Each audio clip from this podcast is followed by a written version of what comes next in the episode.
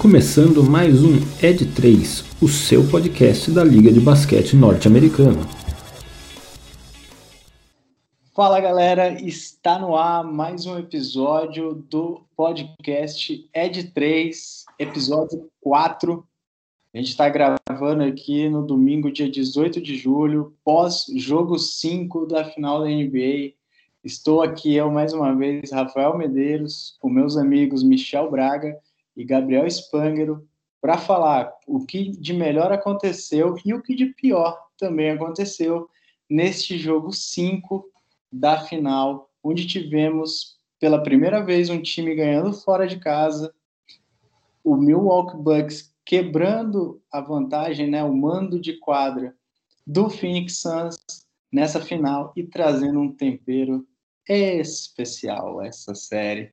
Muito boa noite, meus amigos jogaço ontem.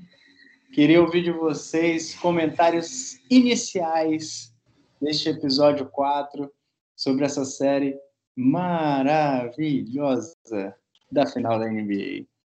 Boa noite, Rafa. Realmente, jogo diferente dos outros, jogo com o visitante vencendo. Na minha opinião, o melhor jogo da série até agora. Assim, tão emocionante quanto o jogo 4, porém tecnicamente muito superior, na minha opinião. Jogaço, jogaço do Bucks. É, não acho que foi um jogo ruim do Suns também, mas o Bucks realmente conseguiu se superar e levar esse jogo 5 aí para casa e ficar aí com match point aí na, na série aí no playoff. Mas grande jogo, né, Gabriel? Boa noite, Rafa. Boa noite, Michel. Cara, foi o, o nosso segundo jogo de, de final mesmo, né? O primeiro foi no Verdade. jogo passado. Um jogo super emocionante, com um placar muito acirrado da, das duas equipes. E o, o que o Michel falou, foi o primeiro jogo com o visitante vencendo fora de casa. E dá uma, uma vantagem muito grande aí também, psicologicamente falando, para o Bucks, que vai jogar o sexto jogo em casa, né? Acho que isso vai fazer um, é um fator bem decisivo também. Foi um jogo bem diferente para o Milwaukee, é, bastante. Foi bom também para o Suns, igual o Michel comentou, mas alguns lances, detalhes que foram decisivos aí para a vitória do, do Bucks. Você, Rafa. Em jogo de final, todo detalhe faz diferença. E a imprensa americana, né, os americanos têm um costume de dizer que a série ela começa quando um dos times ganha fora de casa. Acho que essa série começou, pena que ela pode acabar já agora no próximo jogo, né, na próxima na próxima terça-feira, mas é, acho que ela começou de vez e a gente teve realmente o segundo jogo de, de final propriamente dito. Eu queria inverter um pouco a ordem desse episódio e ao invés da gente começar falando de quem venceu, eu queria tomar um pouco mais de tempo nesse começo falando de quem perdeu. É, a gente começou esse podcast falando de um Suns, como eu disse há, alguns episódios atrás, acachapante, um Suns sedutor quase. É, e a gente está vendo um Suns meio perdido nesse momento é, quase como um, um, lutador de boxe, né, indo às cordas ali, meio tonto. Essa é a sensação que dá um pouco desses Suns nesse momento. Para vocês aí, queria ouvir, começar aí com o Gabriel, o que está acontecendo com o Suns, né? Por que, que o Suns vem de três jogos muito ruins, permitiu a virada do Bucks na série, é, por onde passa todo esse, esse desempenho ruim do Suns nesses últimos três jogos dessa final? Bom, Rafa, eu acho que esse jogo não foi um jogo ruim para o Suns, igual a gente comentou. É, foi um, um, jogo que eles erraram menos do que o, do que o adversário. Foram oito turnovers para o Suns contra 11 do, do Bucks. Mas o, o que pode tá, ter acontecido né, nos outros jogos, eles estavam errando muito, né? Acho que teve o fator psicológico agora também, que eles fizeram um melhor jogo também dentro de casa, né, com a torcida a favor, tendo um mando de quadra. Foi um jogo, se não me engano, acho que foi com a menor diferença né, de, de placar, foram quatro pontos apenas, então mostra que foi um, um, um jogo bem, bem acirrado. E igual a gente estava comentando, né, quando começou o primeiro quarto, aquele primeiro quarto destruidor do, do Suns. Eles chegaram a ter, se eu não me engano, 80% de aproveitamento no, nos lances de quadra contra 50% do, do Bucks. 50 acaba sendo uma, uma porcentagem boa também, mas contra 80 é muita coisa, né? E no, no segundo quarto começou a. Eles começaram a errar.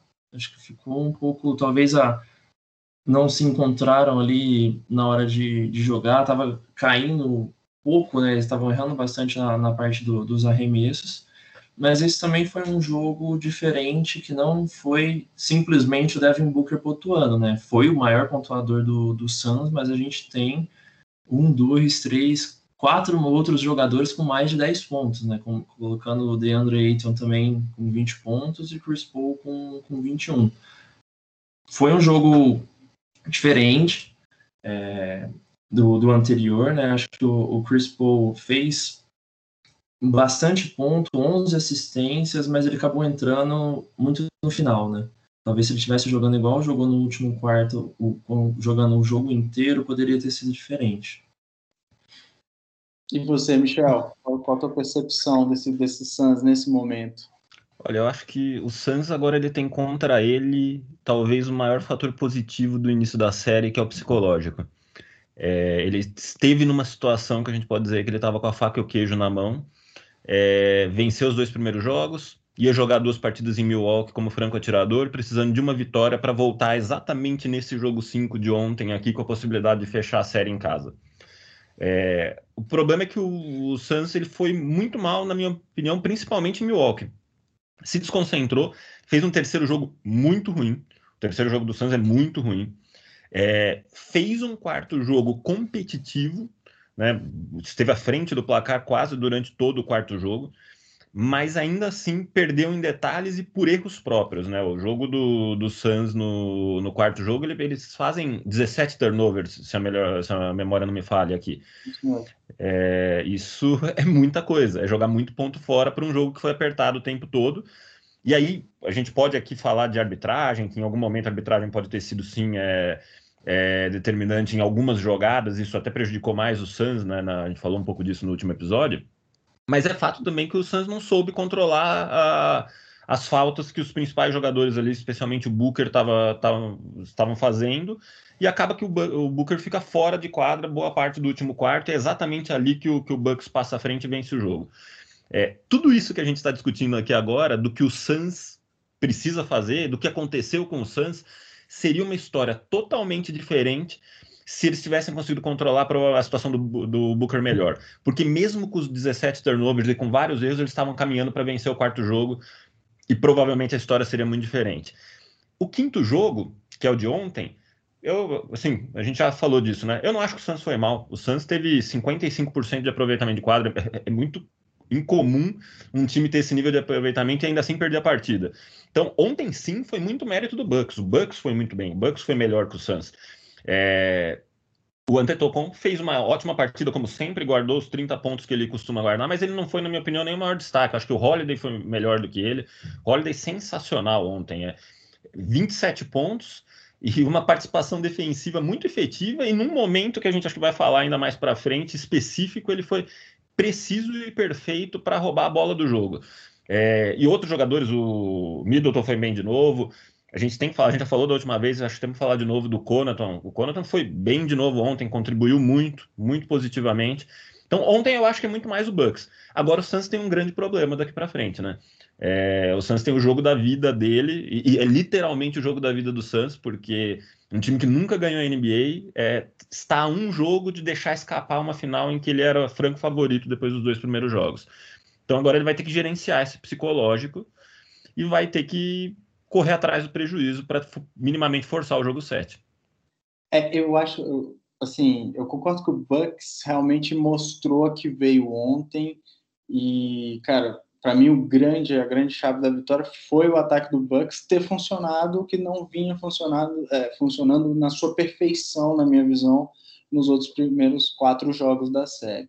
Porém, acho que alguns pontos para mim do Suns, cara, assim, saltam um pouco aos olhos eu achei que a bola ficou muito presa na mão do Devin Booker em vários momentos do jogo. pô, o Devin Booker estava quente, fez 40 pontos, estava matando bola, mas faltou coletividade, cara. Assim, acho que o Suns rodou pouco a bola, perdeu aquela.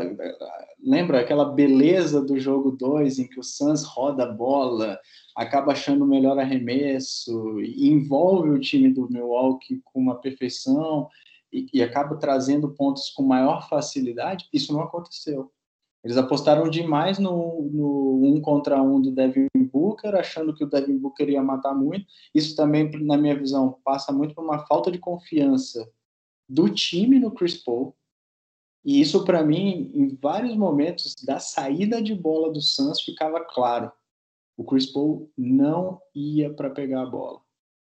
Ele deixava outro jogador do Suns conduzir a bola da metade da quadra da defesa para o ataque isso para mim soa muito estranho, né? Até comentei ontem com o Michel, falei, cara, acho que o Chris Paul pode estar com algum problema físico, porque não é algo comum a gente ver esse jogador que foi tão decisivo nos dois primeiros jogos da série e no, né, em toda a campanha do Suns esse ano dessa forma, né? Até comentei ontem com, com, com o Michel, é, ele, ele teve Covid recentemente, né? Ele até foi afastado é, pela NBA em virtude dos protocolos de, de, segurança do Covid, porque ele foi infectado.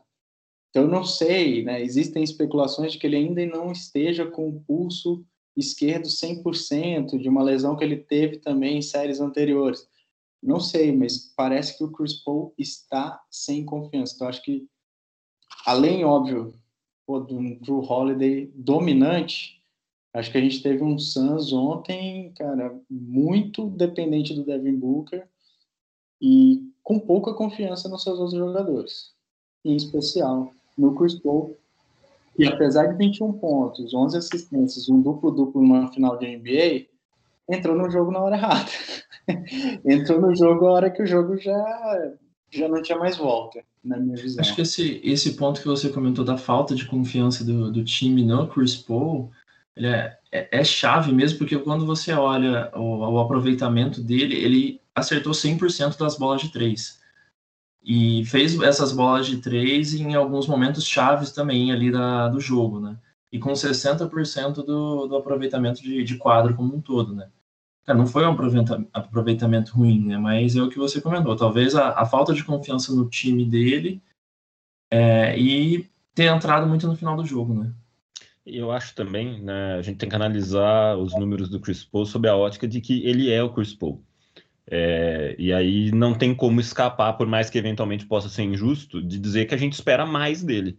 Então, não é exatamente o problema o que ele entregou, né? Que ele tenha tido uma atuação muito ruim. Ele teve uma atuação muito ruim é, especialmente no jogo 4. É, ontem, não tanto. Eu acho que ele, a gente vê, os números mostram, mas é, a gente espera mais dele. A gente esperava, na verdade, que ele fosse o grande jogador do, do Suns. E quem está fazendo isso, quem está lutando aí é, para tentar esse andorinha aí, né? Tentar ser uma andorinha que faz verão, é o Booker. Ele é o. A começou a série com a gente com uma visão totalmente oposta, né? Do Suns com uma coletividade muito boa e o, e o Bucks com o Antetokounmpo isolado.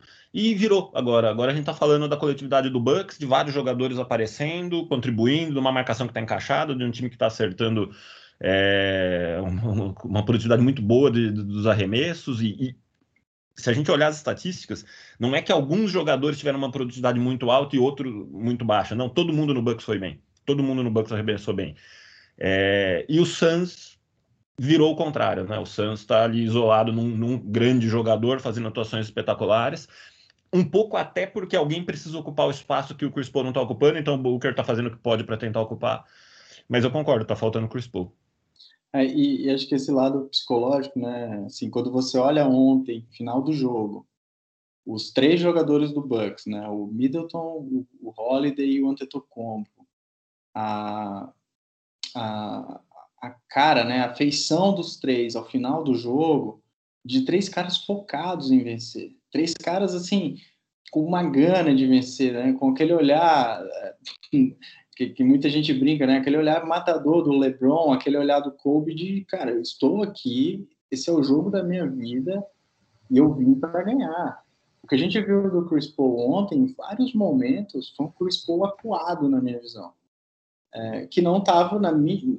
Posso estar muito errado, tá, gente? Mas na minha leitura de jogo, tímido, né? Se escondendo um pouco, principalmente no ataque. Ele tentou, na defesa, compensar em vários momentos, tentando roubar a bola do Joe Holiday. Em alguns lances, ele até conseguiu dificultar a vida do, do Joe Holiday.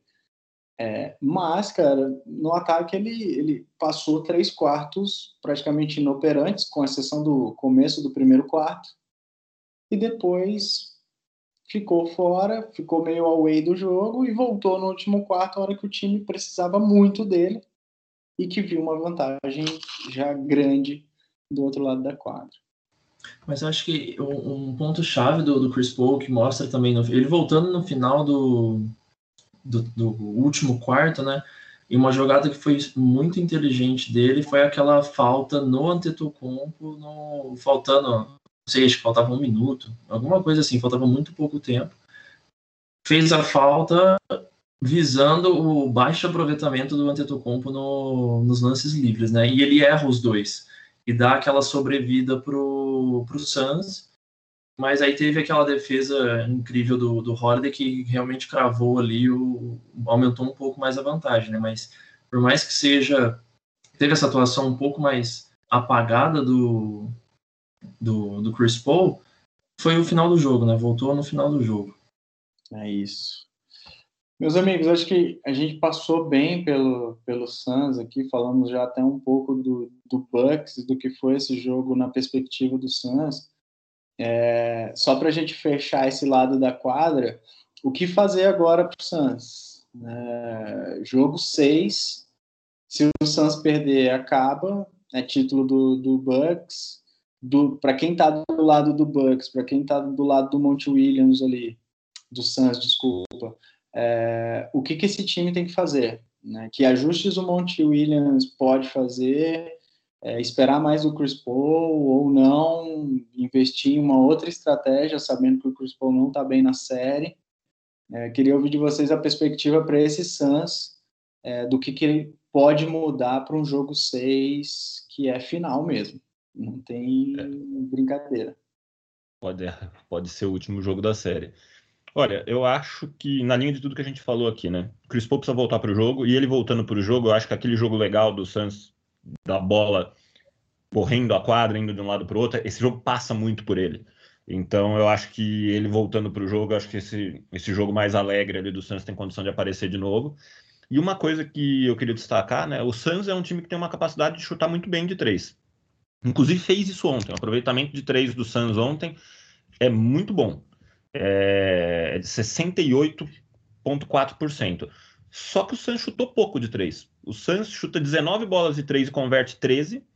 E o Bucks, mesmo tendo um aproveitamento de três inferior, né, de apenas 50%, apenas aspas aqui, porque 50% também é muito bom, é, mas é 50% sobre 28 chutes. Então, mesmo acertando menos, tem um aproveitamento menor, o Bucks acaba fazendo mais cestas de três né, e ganhando mais pontos usando isso do que o Suns. É, eu acho que o Suns usou pouco isso ontem, teve pouco volume de três. Então, acho que, para mim, passa pro Chris Paul voltar para o jogo. Então, assim, para ganhar do Bucks e Milwaukee, eles vão precisar do Booker muito bem, do Chris Paul muito bem e do Aiton colaborando dentro do garrafão para ter ali, para não deixar o Antetokounmpo ser totalmente dominante, enfim, para ter imposição física também. Então, os três vão ter que jogar muito. É, e acho que vão ter que fazer o jogo ser mais participativo de novo, trocar mais a bola, rodar mais a bola. Isso dificulta muito a marcação do Bucks. O Bucks tem dificuldade porque o Bucks é mais pesado, é mais lento. Quando eles giram muito rápido, o Bucks muitas vezes a, a defesa acaba abrindo e os espaços aparecem. E chutar mais de três. É, eu acho que assim, o Suns tem totais condições, já mostrou isso principalmente no jogo 4, na minha opinião, de ganhar do Bucks é, em Milwaukee. Agora vão ter que jogar mais. É, vai ter que ser o jogo da vida mesmo. Vai ter que ser o jogo da vida mesmo. Não vai poder falar só que é o jogo da vida. Vai ter que ser o jogo da vida. É o jogo da vida e pode mudar aquela previsão inicial que a gente estava apostando no 4x2 do para Suns, virando um 4x2 para é, Bucks, né, Michel? É, essa cerveja eu já perdi, né? Porque 4x2 para o Suns já não vai mais ser. Já, já não vai rolar. Eu ainda tô na briga. Eu ainda tô na briga se tá na... 4x3 Suns. Muito bom, muito bom. Mas acho que só reforçando muito o, o que o Michel falou, é, acho que tem que rodar muito mais a bola mesmo. A gente vê o, o Bucks apostando, o, o Suns apostando muito no, no Devin Booker e o, o Chris Paul voltando, né? Ele é um cara que tem que voltar essa confiança do time nele como jogador, igual que, que não mostrou esse no, no jogo passado. O Booker fazendo esse trabalho espetacular que fez nos dois últimos jogos, né? E, e ter o, o, o, Big Three, né? Dos dois primeiros jogos, né? Entrando, o, o fez uma, uma atuação até que bacana, né? Fez é, 20 pontos ali, contribuiu no, no garrafão, foram 10 rebotes, então foi uma atuação é, muito boa do, do Aiton. E agora precisa colocar, rodar muito mais a bola e acho que um fator decisivo que vai ser é o psicológico jogando fora de casa. É realmente o jogo da, da vida ali, o jogo da final para o Suns. É, eu acho que vai muito. Esse para mim é o principal ponto, cara. Como é que o Suns vai conseguir controlar Milwaukee em seus domínios? Porque se em algum momento desse jogo, no começo, né, primeiro, segundo, quarto, o Bucks começar uma arrancada e disparar, Vai ser difícil puxar. Muito difícil o Suns conseguir reverter com o fator psicológico da torcida empurrando muito forte o Bucks. E só para finalizar, sobre a perspectiva do Suns, um, um, último ponto que eu acho que também o Suns precisa prestar atenção, ficar de olho, e já tinha sido decisivo no jogo 4, é a transição do Milwaukee. Mais uma vez, o Milwaukee teve pontos de contra-ataque que deram uma vantagem em cima, né? Do Buck, do, do Suns, desculpa.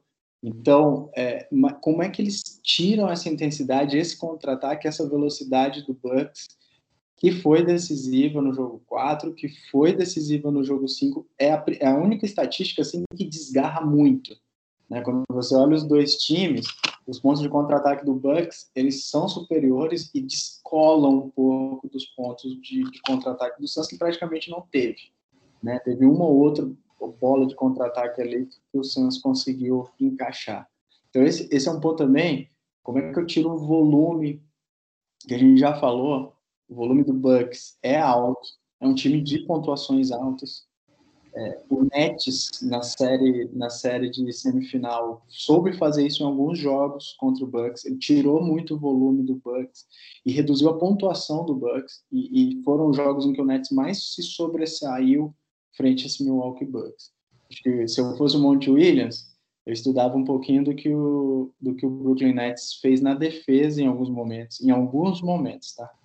Contra esse Milwaukee Bucks para tirar o volume desse time, porque acho que passa muito por isso também, é, uma possibilidade de vitória do Suns nesse jogo 6. Foram, só contribuindo, Rafa, nesse ponto, foram oito turnovers do, do Suns e o Bucks aproveitou os oito turnovers, que eles fizeram 16 pontos de, de turnovers do, do Suns, né? É, só, só, assim, trazendo mais ainda, foram 21 pontos de contra-ataque do Milwaukee contra 12 pontos de contra-ataque do Suns. Só aí são nove pontos. É, é uma das poucas estatísticas que realmente traz um desbalanço entre esses dois times, visto que numericamente, né, estatisticamente, esse jogo foi realmente muito parelho. Show, vamos passar de, de lado da quadra. Acho que o Michel já trouxe né, o quanto a eficiência ofensiva do, do Bucks ajudou nessa partida. Né? Então, o quanto que o ataque ter funcionado foi chave para essa vitória do, do Milwaukee Bucks. Queria ouvir mais de vocês. Foi só o ataque? Foi um Drew Holiday que acordou ofensivamente na série já vinha contribuindo defensivamente. O que trouxe essa vitória tão, é, por mais que o jogo tenha sido equilibrado, mas uma vitória tão importante para o Milwaukee Bucks nesse momento da série? Eu acho que, cara, o que mudou muito da gente ver o, o, acompanhamento da, do Bucks na série, né? Perdendo no primeiro jogo, uma atuação um pouco apagada de todos os dos jogadores. Aí aquele segundo jogo, segundo e terceiro, com uma, dependendo muito do, do Yannis, né? Fazendo aquela pontuação com mais de 40 pontos. Aí no quarto jogo já entra o, o Middleton atuando com mais ofensivamente também, né? E agora tivemos aí basicamente o, o Big Three do, do Bucks, né? Com, com o Middleton, o Yannis fazendo uma atuação espetacular também e o Holiday acordando of, é, ofensivamente, como você comentou, né, Rafa? É, acho que eles souberam aproveitar um ponto que você comentou, Rafa, no último jogo, que seria o, o jeito de do Suns jogar contra o, o Bucks, né? É, povoando ali o, o garrafão e jogando ele para o perímetro, que no último jogo não teve um aproveitamento tão bom. Se não me engano, no primeiro quarto ficou, acho que abaixo de 20%. Ficou um. um tava claro que se chutar de fora não estava funcionando para o Bucks, e dessa vez funcionou. Então foi uma atuação em conjunto do, do Bucks, o, destacando também o, o, que o Michel trouxe do, do Pat entrando muito bem também, cara, fazendo ofensivamente um trabalho bem bacana com 14 pontos, mas atuando muito também na, na defesa, com bastante rebotes, foram seis rebotes para eles. Acho que eles se encaixaram, né? Se encaixaram, souberam trabalhar também o psicológico, eles estavam fora de casa. Acho que isso conta muito contra a torcida lá, contando oh, de 1 até 15, sei lá quanto para o Yannis errar aquele lance livre, né? Acho que isso pesa muito também eles souberam lidar com toda essa pressão também. Eu acho que realmente passa muito pelo, pelo volume do Bucks, né? Cara, é impressionante como esse time chuta e como ele, ele incomoda as defesas adversárias, né? É um jogo de muita imposição física e eles adicionaram algum tempero nessa, nesse jogo aí, no último jogo, né? Eles também chutaram muito de três, foram bem no chute de três também, né? E aí eu vou pegar aqui o ponto do, do Gabriel também. O Conatan, para mim, acho que foi muito importante nisso. Ele deu seis chutes de três, deixou quatro mas a gente também pode destacar que o Holiday e o Middleton também cooperando positivamente nesse sentido. E, mas assim, para mim o grande nome do, do jogo, apesar de ter sido o quarto maior pontuador do jogo, né, com apenas muitas aspas aqui 27 pontos, foi o Holiday. O Holiday foi bem demais ontem. O Holiday ele é um jogador que sempre tem um trabalho ofensivo, é, defensivo muito bacana, né? E consegue contribuir muitas vezes ofensivamente também. Mas ontem ele foi muito bem em tudo isso. Então ele deixou 27 pontos, ele deu 13 assistências. É muita assistência, né? Se você jogar aí mais 26 pontos aí derivados das assistências dele, ele contribuiu aí de forma direta para mais de 50 dos pontos do, do Bucks. Ele fez é... 50% de todas as assistências do Bucks. Perfeito, perfeito. Então, assim, poxa, sensacional, né? E, e, outras, né? Três roubadas de bola, um toco é, errou relativamente pouco, né? Deu dois turnovers aqui, né? Não é muito isso.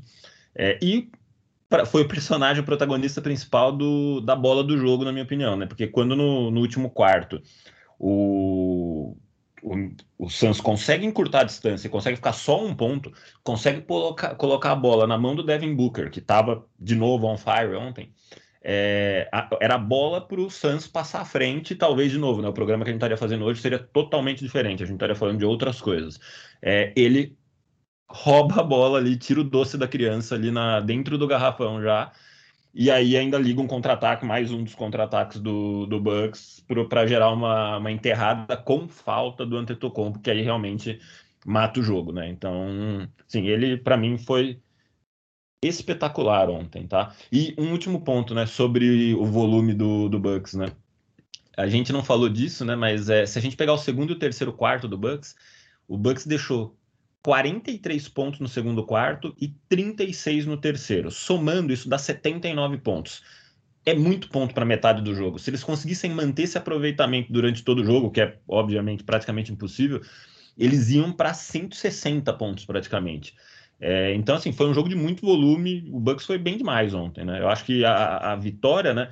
A gente pode falar realmente que ontem o Bucks ganhou do Suns. Bucks foi lá em Phoenix e ganhou do Suns e trouxe talvez a, a vitória-chave para conseguir conquistar o, o, título da NBA. Então, sim, é sensacional o que eles conseguiram fazer ontem. Bucks em sua mais pura essência Bucks, né? defesa forte, transição rápida, aproveitamento alto e, cara, quando combinado isso e a própria temporada regular mostra isso, é um Bucks difícil de parar, porque é um Bucks, como, como o Michel falou, que vai combinar para mais de 120 pontos tranquilamente. Né? Tranquilamente vai combinar para mais de 120. Acho que o Michel já adiantou momento chave para ele é a roubada de bola do, do Joe Holiday, que liga uma transição rápida para uma ponte aérea do Antetokounmpo com falta ainda do acho que é do Chris Paul do Devin Booker, não lembro agora, mas acho que é do Devin Booker. Foi do, do Chris Paul. Dá para ver no Paul. vídeo ele querendo é, derrubar ali o. O Devin Booker estava ocupado perdendo a bola lá na frente. Então é verdade, é verdade, é verdade. Tem razão. É, para mim, cara, eu, eu, discordo um pouco. O momento chave para mim do jogo é o segundo quarto, quando o Giannis vai para o banco. A diferença estava na casa dos 16, que é o comecinho do segundo quarto, e o Joe Holiday começa um disparo de, de bolas, assim. Ele começa a disparar, disparar, disparar, ele envolve o time. É o momento em que o Connaughton entra e, e o Connaughton faz a cesta de três que empata o jogo no segundo quarto. Então, assim, esse para mim é um momento chave, porque é, era o momento em que todo mundo achava, pô, Giannis no banco, 16 pontos na frente para o Suns, cara, acabou. Se o Suns começa. E, e ali, para mim, houve uma precipitação muito grande do Suns de querer aumentar aquela vantagem e tomar decisões erradas no ataque. E aquilo ali trouxe erros, trouxe bolas que o Drew Holiday soube converter. E o que a gente falou do Chris Paul, o Drew Holiday ontem soube fazer muito bem. Ele envolveu muito bem o ataque, ele envolveu muito bem os outros companheiros de time. Cara, assim, não, 13 assistências, é assistência pra caramba. Né? Para mais de 50 pontos, esse cara conseguiu ser o grande motor, né, do Milwaukee Bucks ontem. Gabriel, momento chave para você. Ponte aérea do Antetokounmpo, atuação do Holiday no segundo quarto, ou um outro que ninguém viu aqui. Cara, eu vou junto com o, com o Michel na, na roubada de bola do Holiday ali e aquela ponte aérea fenomenal ali pro, pro Yannis. É, acho que para mim ali foi quando cravou a, a, pontuação e falou: vamos, vamos ganhar aqui. Falta, sei lá quantos segundos faltava, 30 segundos, sei lá. E escreveu ali, assinou embaixo, falou: não, vamos, vamos ganhar. Eu acho que só destacando um ponto sobre essa jogada que eu estava vendo bastante no, no Instagram do, do, do Bucks, é uma coisa que aconteceu com o Bucks talvez não aconteceu com o Chris Paul, né, que é a confiança de time tava vendo ali o, o depoimento do, do Holiday com o, e do Antetokounmpo, e o Antetokounmpo falando que ele foi disparado para buscar essa bola, ele viu que só tinha o Chris Paul, poxa, ele já tinha a, a vantagem da física ali, e ele pediu a bola, porque ele viu que talvez o Holiday não teria passado para ele. E aí mostra a confiança de um com o outro. Ele, o, aí tem do lado do Holiday ele falando, cara, eu acho que eu joguei essa bola muito alta. Não, não jogou. Foi lá, foi a confiança dos, do, dos dois no time ali que cravou a, a ponte aérea e ainda teve o ponto do, do Yannis fazendo a, a ponto de bonificação, né? É um, um detalhe só que eu ia falar assim, para mim o momento é esse, né, como eu já tinha falado, mas vou, não vou discordar de você também, Rafael, eu queria adicionar uma coisa, realmente o segundo quarto do Bucks é espetacular, e você trouxe muito bem o ponto que isso aconteceu num momento que o Antetokounmpo não estava em quadra, pelo menos uma boa parte do quarto. É, isso é impressionante, né? O time conseguiu fazer isso sem ser seu principal jogador, mostra como foi uma vitória de conjunto, em que outros jogadores contribuíram muito. E um detalhe aqui, né? O plus-minus do Antetokounmpo ontem foi de menos 7. Então, enquanto ele estava em quadra, mais de 40 minutos em quadra, né? Então, ou seja, uma participação bem relevante, o, o Bucks perdeu. O Bucks perdeu enquanto ele estava em quadra.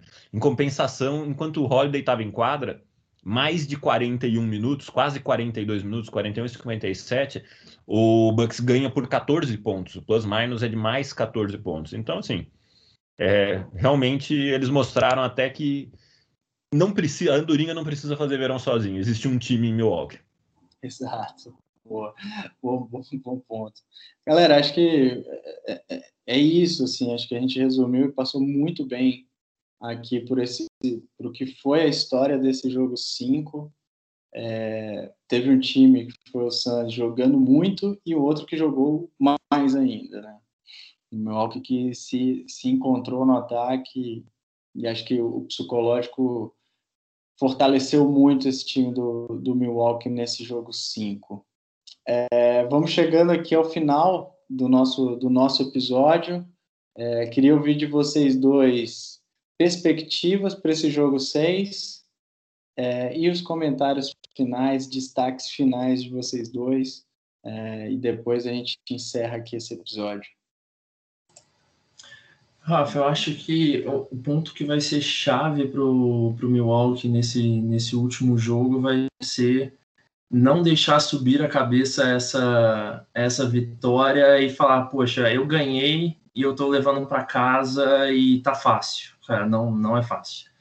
O Suns acordando, o Suns fazendo o que a gente comentou aqui, voltando pro Spo, distribuindo mais a bola e tendo o Big Three, ou vai, um Big Four, sei lá, um, um quarto jogador entrando muito bem, é, é, complicado. Então, acho que manter o que eles fizeram agora nesse, nesse jogo 5, uma atuação coletiva muito forte, mas eu acho que o fator principal vai ser não deixe subir a cabeça, mantenha a cabeça fria, e, é, sabendo que o adversário é a altura, é um, é um Suns que joga joga muito, que pode fazer uma reviravolta e levar para um, um jogo 7. Eu, eu acho que tem esse ponto também para o Bucks, do, de não deixar o psicológico atrapalhar, mas eu acho que o psicológico ainda mais forte vai ter que ser do lado do Suns, né? O Suns vai precisar é, recuperar a confiança acreditar que ele pode ganhar do, do, do Bucks em Milwaukee.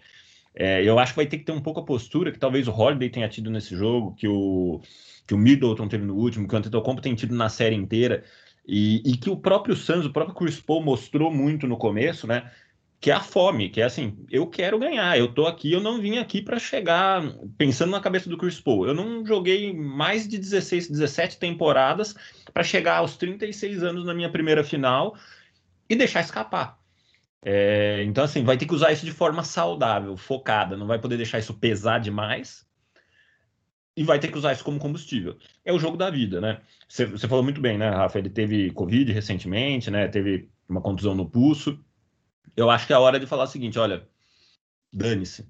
Vou tirar não sei nem de onde energia e fôlego e força e vou fazer o jogo da minha vida. Se não fizer, não vai ganhar, porque o Bucks não vai na moleza, na minha opinião. O Bucks vai vir de novo muito forte, muito consistente. Então, o Suns vai ter que tirar energia de onde talvez nem tenha mais para levar esse jogo e levar o jogo 7 para Phoenix de novo. Eu não sei vocês, mas esse jogo para mim cheira uma prorrogação. Seria legal. Nossa, até. Vai ser a, uma raça dos dois lados, né, cara? Todo mundo, o jogo da vida do, do Suns e o jogo da vida também do Bucks, né?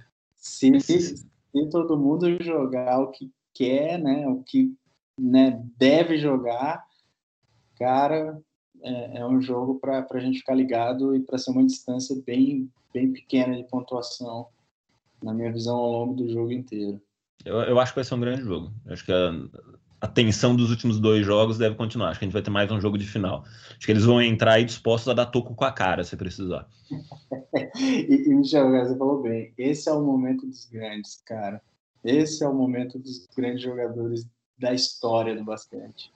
É o momento em que, gente, que, que eles né, encontram forças de onde não existe. A gente tem histórias de finais, de playoffs, é, em que grandes jogadores tiraram alguns coelhos da cartola que ninguém esperava. Né? A, gente, a gente, fala muito, né, do ah, o Antetokounmpo é o novo LeBron, o Booker é o novo Kobe. Tá aí a hora, é agora. Agora que mostra o, o LeBron e o Kobe são quem são, obviamente por jogarem muito, mas também por sistematicamente terem sido decisivos nesse tipo de momento, mais do que pelo que eles jogam. É aquela confiança do que a gente vê muito o Jordan fazendo aquele, aquelas cestas de virada faltando meio segundo, né, cara? A bola vai para a mão deles por, por um motivo, né? Perfeito, meus amigos. Chegamos ao final desse episódio. Eu queria iniciar aqui agradecendo demais quem está ouvindo a gente. Ontem tivemos a grata surpresa de estar no top 48 de podcasts de esporte é, do Spotify. Isso, cara, é um motivo de muita felicidade, muito orgulho é, para a gente. A gente ficou muito feliz com isso, com essa notícia ontem. É, a gente acredita que a gente está no caminho certo e espera que a gente esteja aí trazendo conteúdo e diversão para o dia a dia de, de todo mundo que ouve a gente. Então, muito obrigado para todo mundo que, que ouviu a gente aí ao longo desses três primeiros episódios. A gente já falou no, no episódio passado, tem muito mais para Ainda vai vir muita coisa. É, a gente espera continuar né, nessa jornada aqui com muita, muita, muito conteúdo e muita diversão para todo mundo. Mas agradecer e falar para quem ainda não ouve ou quem ainda não segue, é só colar aqui e seguir a gente, aproveitar, ouvir, que a gente está aqui com muita, muita vontade de fazer esse podcast dar certo. E esses 47 que estão na nossa frente aí que se cubram que a gente está chegando. Estamos chegando, estamos chegando. É bem gratificante, né, Ravi? E ainda temos alguns ouvintes internacionais, né, cara? Temos Diferenciados. temos alguns. Meus amigos, muito obrigado. A gente se vê no, no próximo jogo. É, vamos esperar aí para ver o que, que vem, mas tem tudo, tudo tende a ser um jogo espetacular de basquete a gente vai aproveitar muito. E é a, gente, a gente volta para falar ou de uma vitória épica do Suns, que força um sétimo jogo numa final super legal, super bacana, ou do, do segundo título do Bucks depois de mais de 40 anos. Tem muita coisa para acontecer também. A emoção é bem grande, né? Boa. A emoção é flor da pele. Ainda bem, a gente não falou isso aqui no podcast, mas ainda bem que nenhum dos três aqui é torcedor dos, dos times, porque se fosse, tava ruim, tava ruim de coração. Galera, obrigado. Fiquem aí, fiquem bem, se cuidem. Grande abraço para todo mundo e esse foi mais um Ed 3. Valeu, galera. Valeu, pessoal. Até a próxima.